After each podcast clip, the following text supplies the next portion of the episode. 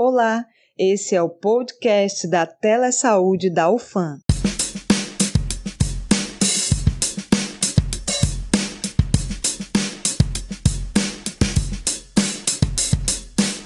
Olá a todos, sejam bem-vindos a mais um episódio. O episódio de hoje será apresentado por mim, Driele, do curso de enfermagem. Eu, Enzo Teodoro, do curso de medicina. E eu, João Pedro, do curso de educação física. Bom, Hoje iremos abordar sobre como está o panorama da Covid-19, existem sequelas, há mutações? Também contaremos com a participação dos doutores infectologistas Alena e João Hugo para falarem sobre o assunto. Sejam muito bem-vindos. Oi, pessoal. Tudo bem?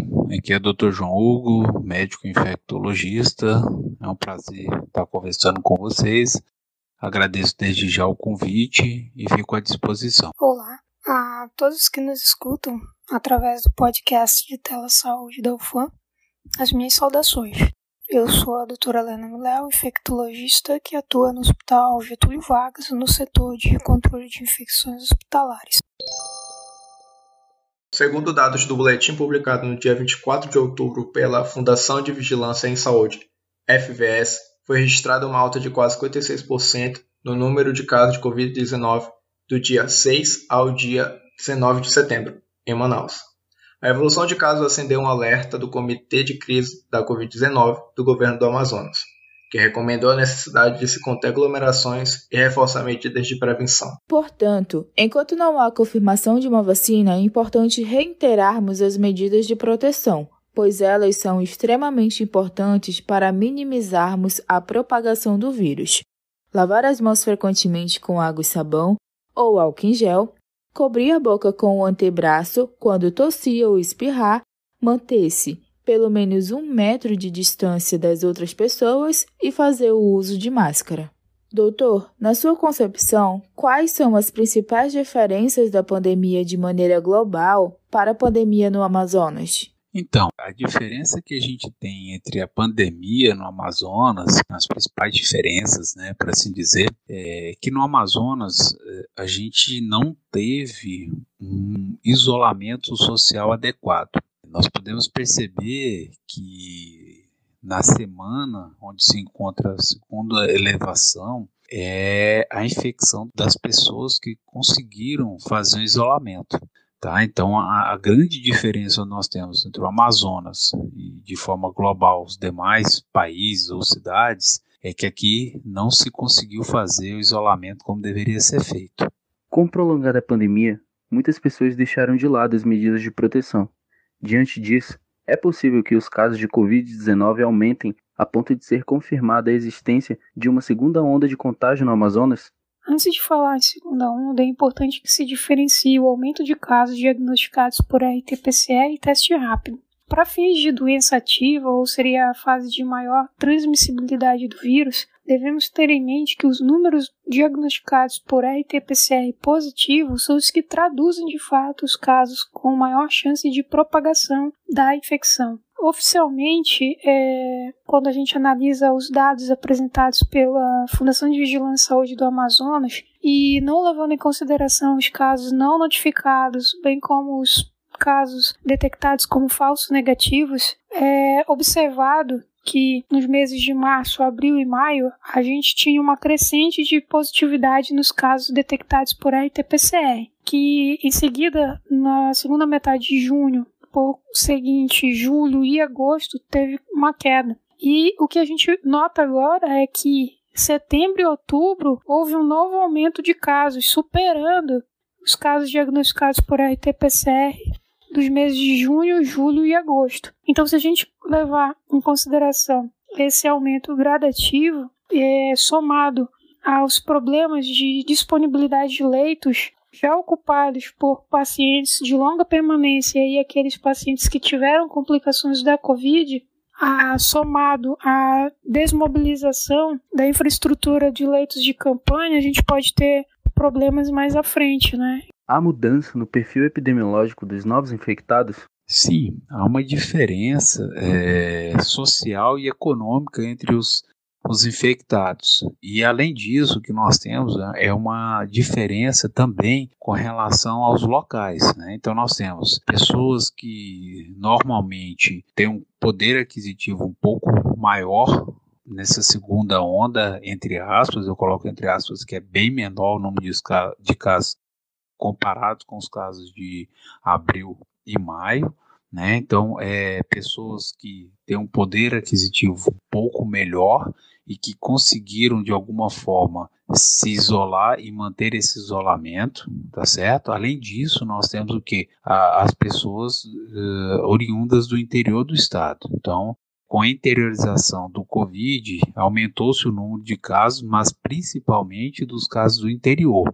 Então, essa é uma percepção muito clara para nós que estamos no dia a dia. Né? E eu acho que confirmação dos, dos boletins epidemiológicos, isso é fato, certo? Agora, com mais meses da pandemia, com conhecimento maior acerca da doença, surge um lado que não tem sido discutido tanto: as sequelas permanentes da Covid-19. E elas são inúmeras e um tanto diversas. Vão desde distúrbios cardíacos, pulmonares, até sintomas mais neurológicos ou psicológicos, além da famosa síndrome do cansaço. Como a senhora tem percebido esses sintomas? Digo, quais estão sendo mais relatados pelos seus pacientes? Semelhante ao que a gente tem observado na literatura, é, a gente tem sim detectado casos mais de sintomas mais retardados, né, mais prolongados. Esses sintomas, eles não nem, nem sempre são sintomas comprometedores das funções diárias, mas alguns podem levar a alterações funcionais. Há casos que vão de comprometimento do sistema cardiovascular, desde o desenvolvimento de uma hipertensão ou descompensação de hipertensão prévia, problemas de arritmia ou miocardiopatias em indivíduos inicialmente sãs, alterações endócrino-metabólicas que passam por disfunções da tireoide até elevações de níveis glicêmicos ou mesmo desenvolvimento de diabetes, Quadros pulmonares têm sido mais frequentemente observados, sobretudo com a dispneia em repouso ou mesmo os mínimos esforços, que pode se perdurar por oito semanas ou até por mais tempo, e significativo número de quadros neurológicos, que vão desde cefaleias de tempo maior de evolução, até mesmo relatos de redução ou comprometimento da memória, alterações de sono, principalmente insônia, e alguns casos de acidentes vasculares.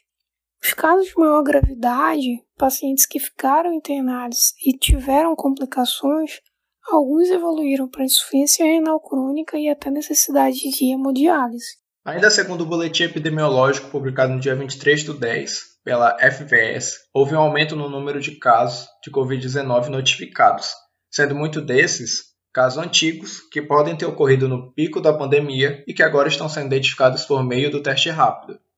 Pensando nisso, o senhor acha que há um risco de sobrecarga novamente no serviço de saúde devido não mais à doença Covid, mas sim às sequelas dela?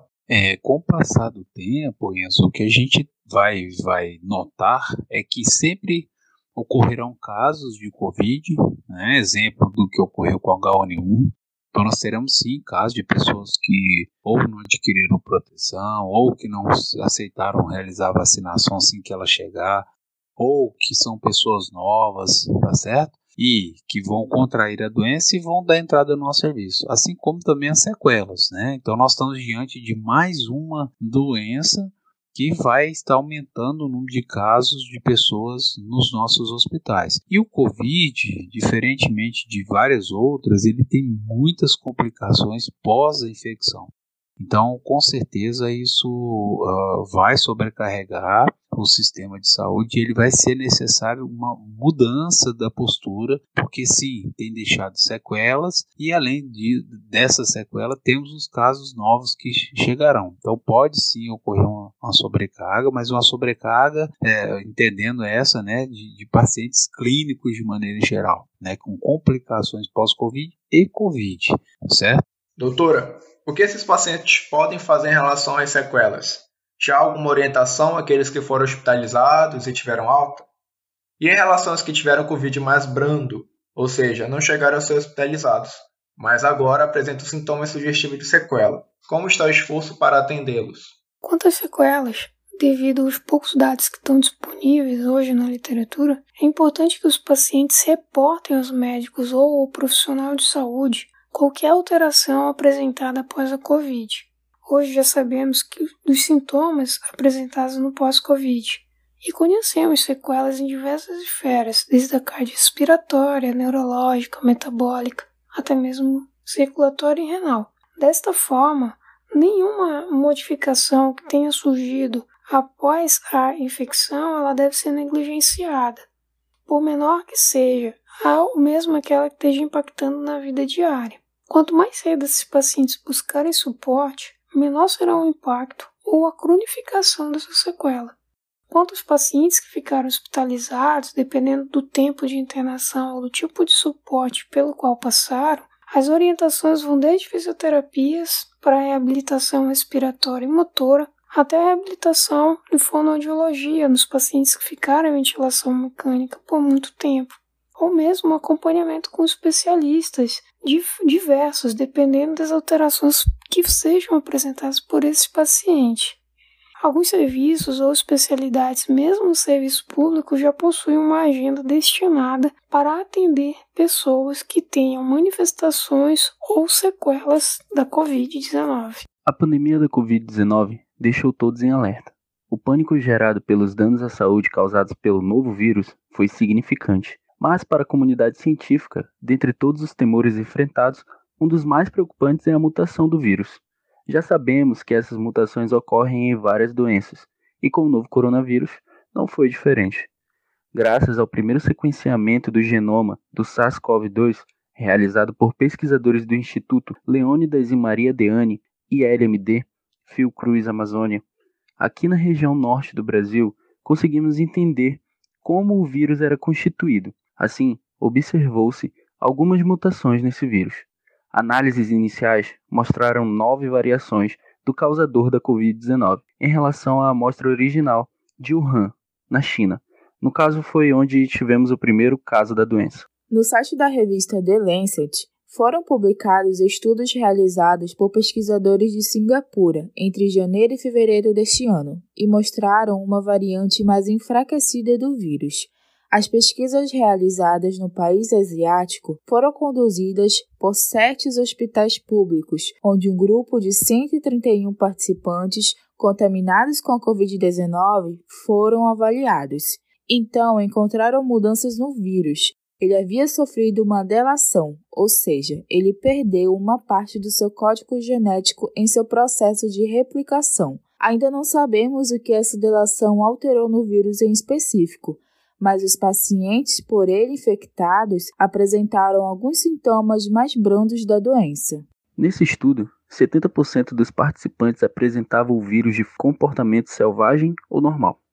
22% haviam contraído esse novo subtipo do vírus, e 8% dos pacientes carregavam uma forma híbrida entre os dois. Então, apesar do termo mutação possa dar ideias assustadoras, ainda mais com tanta ficção envolvendo vírus e pandemias, no caso da Covid-19, as mutações do SARS-CoV-2 não apresentaram consequências significativas. O novo coronavírus vem sofrendo mutações genéticas que, embora o torne mais contagioso, sua virulência foi reduzida. Em outras palavras, essa mutação identificada aumentou sua facilidade em ser transmitido ao preço de enfraquecer a forma que o vírus afeta o nosso corpo. Não podemos esquecer que a tal forma selvagem é predominante e está sim em circulação. Ainda é bem preocupante e não podemos nos descuidar. Pois bem, mais uma vez, bem-vindo Dr. João Hugo e Dra. Alena ao nosso podcast. Já seguindo a ideia dessa pesquisa feita em Singapura, o senhor Dr. João Hugo pode explicar melhor para a nossa comunidade sobre essa conclusão sobre como o vírus pode se tornar mais contagioso e ao mesmo tempo menos virulento? O que a gente tem, né, é, esse estudo, na verdade, ele prova o que a gente já tem como conclusão há muitos anos, né, como médicos, cientistas, pesquisadores, né, e, e tem, tem alguns livros interessantes que comentam isso, né, é, onde ele coloca E o que a gente vai entender é o seguinte: há uma necessidade de adaptação, tá certo? Os vírus, as bactérias, os fungos, né, todos os, os micro-organismos e até nós, né, nós temos que, que tentar é, é, colonizar o máximo possível sem a gente destruir a nossa fonte né, de, de alimento, fonte de, é, de sobrevivência. Né? Então o vírus ele é dependente né, da célula, ele é dependente de outro organismo. Então se ele mata aquele organismo, ele vai se autodestruir. Então o vírus, ele de forma inteligente, ele se adapta àquele organismo. Então ele tem que ser o menos mortal, letal possível, né? Ele tem que ser o menos letal possível tá? E, em contrapartida, conseguir é, contagiar o máximo de, de pessoas para ele poder viver e manter a sobrevivência. Então, isso já é conhecido, isso é fato. E óbvio, né, aquele vírus inicial letal, ele vai continuar a existir, porque ele acaba conseguindo de alguma forma se estabelecer e sobreviver, mas a tendência é que aquele que se dissemina de uma forma mais fácil, né, sobreviva e, substitua aquele que é extremamente letal. Isso ocorre em qualquer situação da nossa vida é, e até o ser humano com relação, a exemplo disso, à natureza, aos recursos humanos que a gente tem. Agora, é possível que uma nova mutação do vírus o torne mais suscetível aos medicamentos que nós já temos? As pesquisas com essas variantes cobrem essa ideia? Ou seria algo utópico demais? O que nós sabemos sobre mutações de vírus é que normalmente elas pouco alteram a função de uma proteína.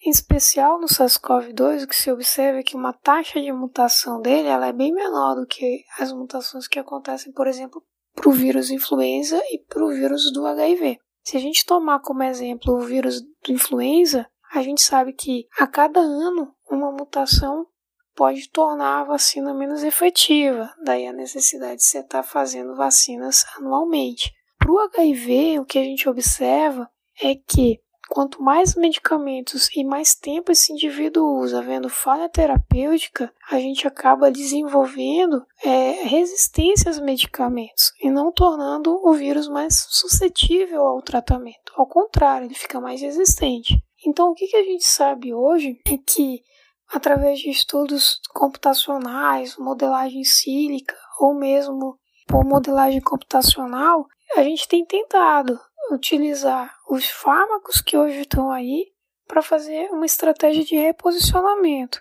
ou seja, tentar usar o que hoje está disponível para tentar combater o vírus. Agora, uma mutação no vírus é pouco provável que ele se tornaria mais suscetível à medicação, pelo contrário. Uma modificação sutil numa proteína estrutural do vírus, ela acaba sendo um obstáculo ainda maior no processo de identificar uma terapia eficaz, se você for utilizar essas estratégias de reposicionamento de fármacos. Sabemos que algumas mutações podem tornar o vírus mais forte ou o contrário. É possível que daqui a um tempo consigamos conviver com o novo coronavírus, assim como outras doenças, como por exemplo a nossa gripe comum? Exatamente isso que deve acontecer. Assim como aconteceu com as outras influenzas, é, provavelmente é o que vai acontecer com o vírus, assim que aconteceu com outros vírus que a gente já conhece de, de longa data. Né? Exemplo disso é a hepatite C, que fazem mutações onde a formação de quase espécie. Essas quase espécies, na maioria das vezes, ela morre e sobrevive aquela que é um pouco mais forte, que se adapta melhor.